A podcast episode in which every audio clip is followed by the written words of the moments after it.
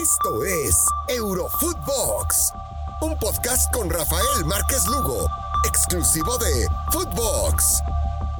Hola amigos, ¿cómo están? ¿Cómo les va? Es un eh, placer poder estar nuevamente con ustedes en un episodio más de Eurofootbox, su podcast favorito acerca de todo lo relevante del fútbol del viejo continente y hoy con el placer de estar acompañado de mi querido amigo Walter Zafarian. ¿Cómo estás, Walter? Un abrazo. Mi querido Rafa, ¿cómo va? ¿Todo bien? Pues todo en orden aquí, todo bien. Ya, empezó a rodar la pelotita, pero eh, Walter, pues es inevitable platicar de, de, toda esta novela, ¿no? Primero nos trajo Leo Messi y si se quedaba, si iba finalmente a caer en el Paris Saint Germain.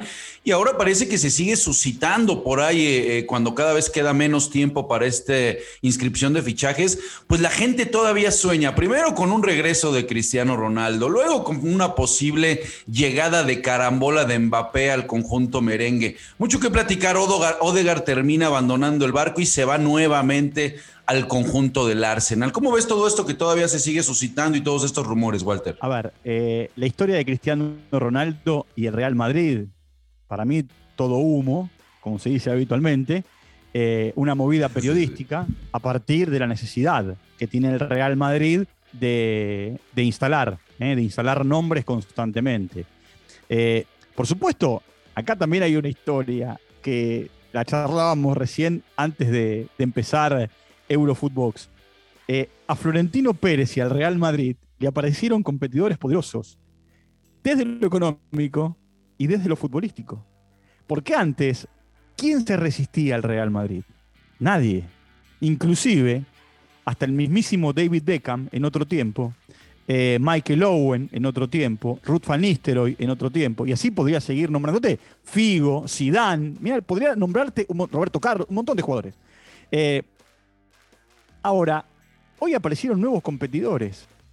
El mundo árabe, el mundo catarí, las eh, inversiones que llegan desde Rusia con Abramovich y compañía, las inversiones que llegan con los hermanos Glazer de, desde los Estados Unidos, esta nueva manera de armar Benfica también, a partir de tener a su presidente preso por defalco y la llegada de capitales eh, norteamericanos. Entonces, todo eso, todo eso hace que el Real Madrid tenga que salir a hacer ruido.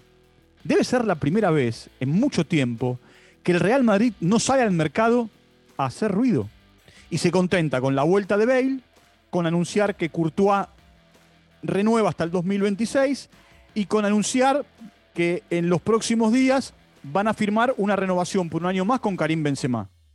Perdieron al capitán, perdieron a Sergio Ramos, no ganaron absolutamente nada en la temporada pasada, tuvieron un cambio de entrenador, se fue el profeta de los grandes títulos, Zidane, y llegó Ancelotti, que le devolvió la Champions y el Mundial de Clubes en 2014, siete años después.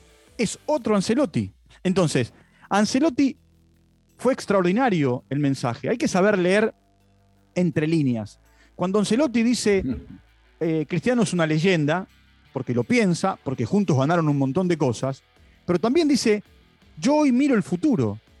Y indirectamente está diciendo que Cristiano es el pasado en el Real Madrid. Mirá que es un jugador de la hostia, eh, Cristiano Ronaldo. Pero hoy no encaja en lo que el entrenador pretende. Ya está, te fuiste. Seguí tu camino, Juventus o el lugar donde sea. Eh, por otro lado, Odegaard estaba claro que se iba a ir. En el Arsenal no, no desentonó. Además, tuvo continuidad, jugó.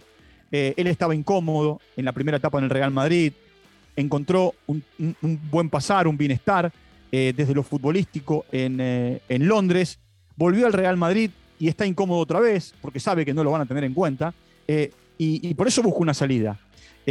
Y, por ahí tenés que, tenés que buscar. Mbappé, en definitiva, también es un nombre que han instalado los medios. Vos tenés que pensar esto. Tanto en Madrid como en Cataluña, los medios tienen mucho poder eh, sobre la opinión pública.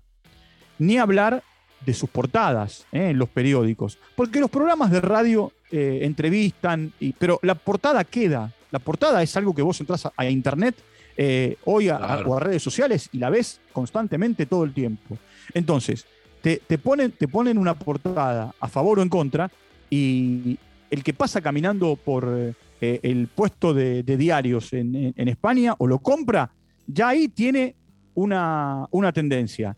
Insisto, el Real Madrid ya no es el Real Madrid de otros tiempos. Sigue siendo Real Madrid, sigue siendo el club más importante del mundo, para muchos, eh, sigue siendo el más ganador de la Champions y lo va a seguir siendo durante mucho tiempo. Eh, divide aguas entre franquistas y no franquistas, entre madrileños y el resto de España, por más que haya hinchas del Real Madrid en toda España y en todo el mundo, hoy le aparecieron competidores. Competidores fuertes, ¿eh?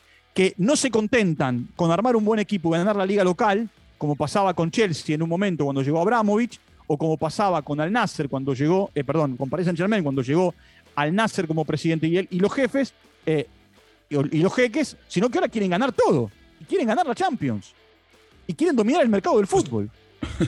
Con, esto que nos, que nos platicas, Walter, pues prácticamente estás eh, pues matando a toda esta afición eh, merengue que de cierta manera sigue eh, ilusionándose. Nos pones en contexto un tema muy delicado. Y sí, Florentino ya no es el, el número uno, ¿no? Ya no es el, el, top económicamente. Y por supuesto que estos clubes que ya mencionas, estos clubes de Estado, bueno, finalmente parece que van y van por todo. Con esto que nos, que nos amplías un poco más, eh, Walter, este panorama, entonces pues no podemos dejarnos ir porque, bueno, finalmente hoy escuchas un Tony Cross que habla que sí se debilitó el Barcelona, pero que posiblemente deje entrever que venga algo de París hacia España, o con esta carambola que mencionábamos, en donde incluso también se podía hablar que terminara Holland en el equipo del Barcelona por el tema de Mino Rayola, que sabemos que hay una buena relación así, y de rebote Mbappé. Prácticamente con esto que nos estás desmenuzando, Walter pues podríamos eh, ponerle cerrojo y decir, a ver, amigos merengues,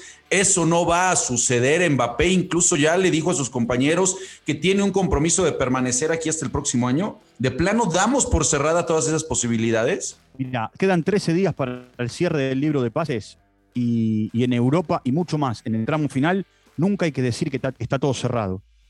Ahora, el Barcelona no puede con su alma debe 470 millones de euros, lo dice permanentemente el presidente, van a ir por Holland, por más que sean hermanos de la vida con Mino Rayola.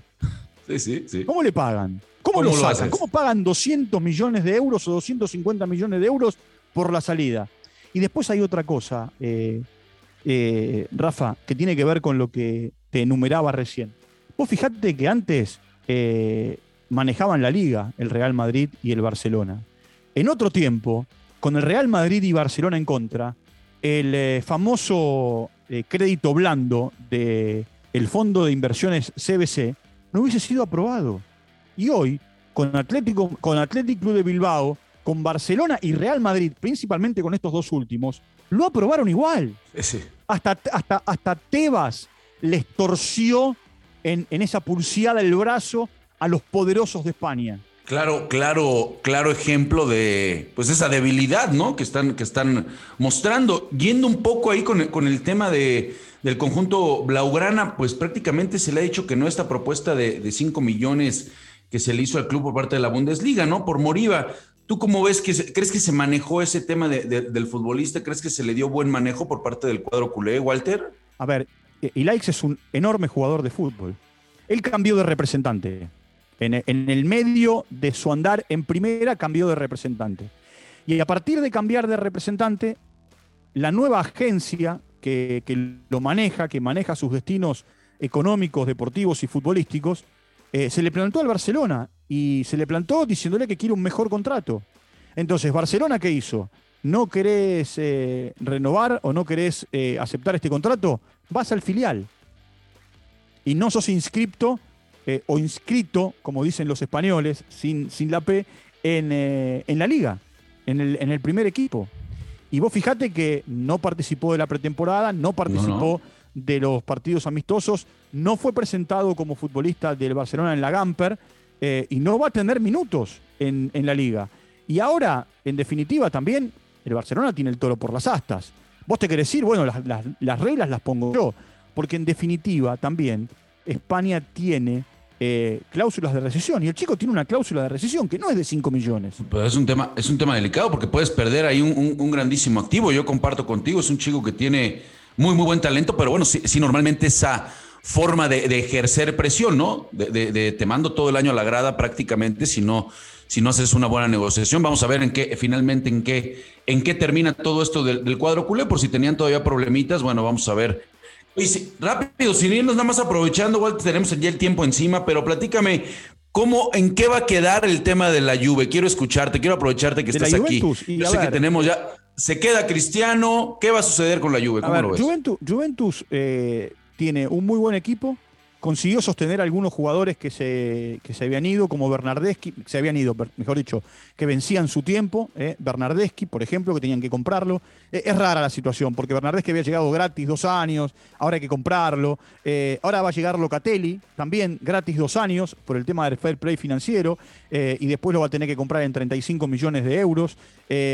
retuvieron a Chiellini para mantener la defensa. Y, por supuesto, eh, Cristiano es la frutilla que la Juventus eh, compró, la frutilla del pastel para poder llegar a la final de la Champions. Cosa que hasta acá, en las temporadas que Cristiano lleva, no lo pudo conseguir. Ahora, caerle a Cristiano porque la Juventus no llega a la final de la Champions es injusto. Porque mirá que eh, en los últimos 10 años llegó a dos finales y las perdió. Y Cristiano Ronaldo no estaba. De hecho, una de las finales la perdió contra Cristiano Ronaldo. Totalmente. Y las dos finales que perdió tanto con el Real Madrid como con el Barcelona, las perdió por paliza. Lo que pasa es que hasta acá le alcanzaban el campeonato local, ganando el torneo de manera consecutiva nueve veces. Eh, en el camino, ellos creyeron que llevando a Pirlo también iban a ganar el camino, el, el eh, galopando, y no, y les costó. Y te digo, de casualidad se metieron en Champions, porque en la última fecha de la liga pasada, mano a mano, jugando todos los partidos que debían jugarse en simultáneo, en un momento estaban afuera. Los terminó salvando un gol sobre la hora en otro partido para meterlos. Si no, hoy estarían esperando el sorteo de la Europa League. Es cierto, vuelve como un hijo pródigo, ¿no? Si bien no es nacido allí, es alguien que le dio mucho, que lo llevó a dos finales de Champions, que le dio muchos campeonatos locales. También es otro Allegri, que hace dos años no dirige. Sí, vamos a ver, ahí está. Yo, lo del Sassuolo que mencionas de Locatelli no lo entiendo, ¿no? dos años a, préstamo, no, pero tenés que, tenés que, entenderlo, es muy simple. Así también llegó Mbappé al Paris Saint-Germain. Eh, desde el, tema económico, claro. Así, llegó Gustavo Gómez, el jugador paraguayo al Milan, porque eh, son, eh, a ver, transferencias que rompen con el mercado, con el fair play financiero en cuanto a la transferencia y al contrato del futbolista. Entonces, acuerdan que llegan de manera gratuita por uno. Mbappé, como llegó por un año y después lo tenés que comprar. Gustavo Gómez, un año y después lo tenés que comprar. Bernardeschi, y después lo tenés que comprar. Y ahora Locatelli. Llega gratis, sin poner un peso. Vos le pagás el sueldo que Locatelli. Por eso también fue tan larga la negociación. Empezaron a negociar antes que comenzara la Eurocopa y terminaron de negociar ayer, ¿entendés? Entonces es una manera de saltar el fair play financiero. No, buena, buena contratación ahí por parte de la, de la Juve. Ahí están los números de Cristiano Ronaldo, veremos qué pasa. 133 eh, partidos y 101 goles los que lleva con la vecchia señora, pero sí, sin duda alguna que, bueno, la, consigna y lo que se buscaba, pues era finalmente la Champions. Mi querido Walter, ahora sí me, despido, te mando un fuerte abrazo y como siempre agradecerte que hayas estado aquí con nosotros en Eurofootbox. Bueno, un abrazo grande, Rafa, como siempre, y a disposición. Chao. A todos ustedes, amigos, por supuesto. Recuerden acompañarnos en Spotify de lunes a viernes, también seguirnos en todas nuestras cuentas personales. Nos vemos mañana aquí en su casa Footbox. Esto fue Eurofootbox con Rafael Márquez Lugo, un podcast exclusivo de Footbox.